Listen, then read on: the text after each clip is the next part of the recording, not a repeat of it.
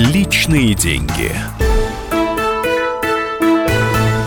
Добрый день! В эфире Александра Кучук. И сегодня мы поговорим о личном финансовом кризисе. Ну, известно многим такое понятие. У меня есть знакомый бизнес-тренер, который знает, как из него выйти. Она даже составила 10 шагов, которые помогут в этом. Давайте по ним пройдемся. Шаг первый. Представьте самый худший сценарий. Для начала успокойтесь. Что-то случилось, главное успокоиться. Вы не сможете правильно оценить свои возможности, пока у вас не будет ясной головы. А чтобы прекратить паниковать, есть проверенный способ. Надо сразу представить вот самый худший вариант развития событий и решить, что вы будете тогда делать. Это действие очень успокаивает. Если что, у вас уже есть план на самый худший вариант. Шаг второй.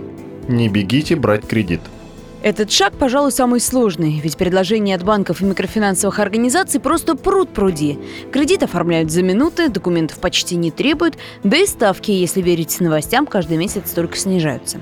Проценты действительно стали ниже, однако не стоит на это покупаться, уверен экономист Михаил Делягин для тех людей, кто все еще берет потребительские кредиты, снижение их стоимости, пусть даже и сугубо символическое, это хорошо. При этом процентная ставка по кредитам примерно вдвое превышает официальный уровень инфляции и для значительной части людей является принципиально непосильной. В условиях не просто снижения уровня жизни, а роста неопределенности потребительские кредиты, на мой взгляд, являются крайне опасной вещью. Люди легко могут взять потребительский потребительский кредит, а потом в силу ухудшения жизненных обстоятельств попасть в кредитную кабалу. Не принимайте вообще никаких поспешных решений. Надо сразу занимать у кого-то в долг, брать новые кредиты, продавать недвижимость. Главное, что вы должны сделать, посчитать сумму всех своих обязательств и определить примерный срок, в течение которого вы сможете их исполнить. Шаг третий.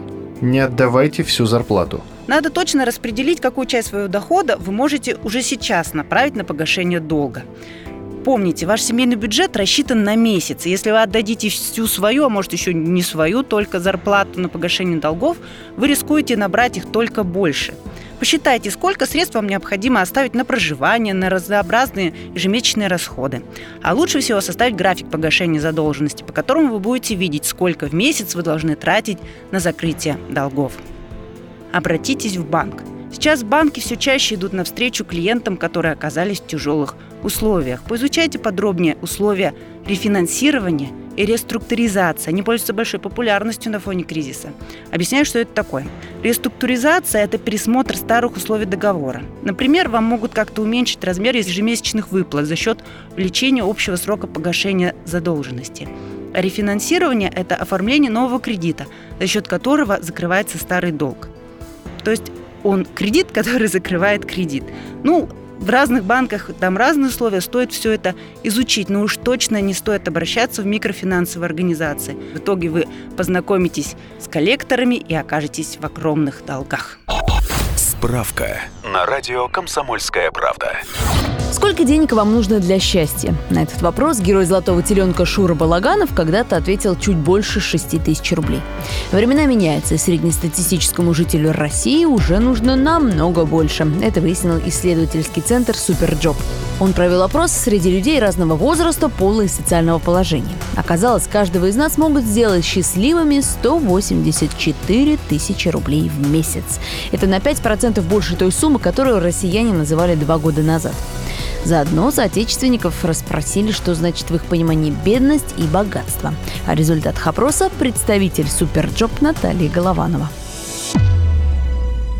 Бедным в настоящий момент можно считать того, кто зарабатывает менее 17 тысяч рублей в месяц. Богатый – это человек с доходом выше 463 тысяч рублей. В столице порог бедности выше 20 тысяч рублей и богатство 563 тысячи. Порог счастья 202 тысячи рублей. В Петербурге бедность ниже 18 тысяч, богатство начинается с 417 тысяч, а вот для счастья в городе на Неве нужно больше даже денег, чем в Москве. 213 тысяч рублей. Шаг четвертый.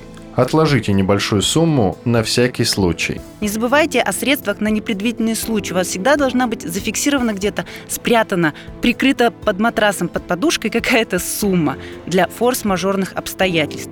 Это очень важно. Этот неприкосновенный запас дает нам ощущение безопасности и не даст запаниковать, если, например, вы заболеете и понадобится энное количество денег, скажем, на медицинские расходы. Шаг пятый. Идите, ищите дополнительные источники дохода. Может быть, у вас есть возможности где-то подработать, помимо основного места. Например, вы можете переводить с иностранных языков, заниматься веб-дизайном, может быть, репетиторствовать. Также попросите друзей и родственников предлагать вам варианты подработать или рекомендовать ваши услуги.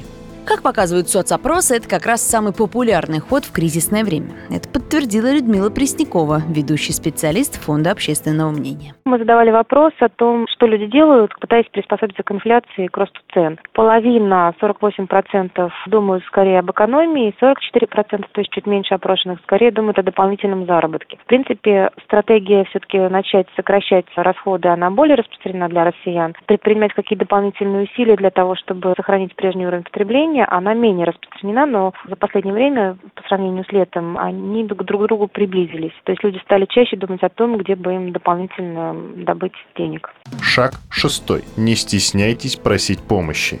Расскажите о вашей сложной ситуации родственникам и друзьям. Вам станет, во-первых, легче, во-вторых, они могут придумать, как вам помочь. Например, если вы уплачиваете потребительские кредиты с огромными процентами, с переплатами, то вы можете занять у них под адекватный процент и уменьшить вообще общую сумму расходов и выплат. Шаг седьмой. Прикиньте, что можно продать. Посмотреть внимательно на ваше имущество, на вещи, которыми вы не пользуетесь. Ведь их можно продать. Может быть, вам достался наследство гараж, он стоит никому не нужный. Какая-то техника, одежда, мебель. То, чем вы не пользуетесь в ближайшее время, вам точно не понадобится. Даже если это не принесет вам большого дохода, но эффект уменьшения долгов все равно будет. К тому же вы заодно избавитесь от ненужных вещей. Шаг восьмой. Используйте скрытые возможности. Обратите внимание, может быть, вы имеете право на какие-то льготы, например, на субсидии по коммунальным платежам. Может быть, вам пособие какое-то положено или возврат части уплаченных налогов. Часто мы не замечаем таких возможностей, ну, пока не окажемся в трудной ситуации. Так вот, сейчас самое время изучить этот вопрос. Например, налоговый вычет в кризисной ситуации бывает очень и очень кстати. Шаг девятый. Не забывайте об удовольствиях. Во время выхода из финансового кризиса надо просто жить. Ведь деньги, финансы – это еще не все, не стоит зацикливаться на них. Общайтесь с семьей, с друзьями, их поддержка и положительные эмоции помогут вам не опустить руки, придадут сил и помогут вообще почувствовать себя человеком. Но и расслабляться раньше времени в плане чрезмерных трат не стоит. Попробуйте-ка лучше получать удовольствие теми способами, которые не требуют больших денежных вложений. Например, сходите за грибами.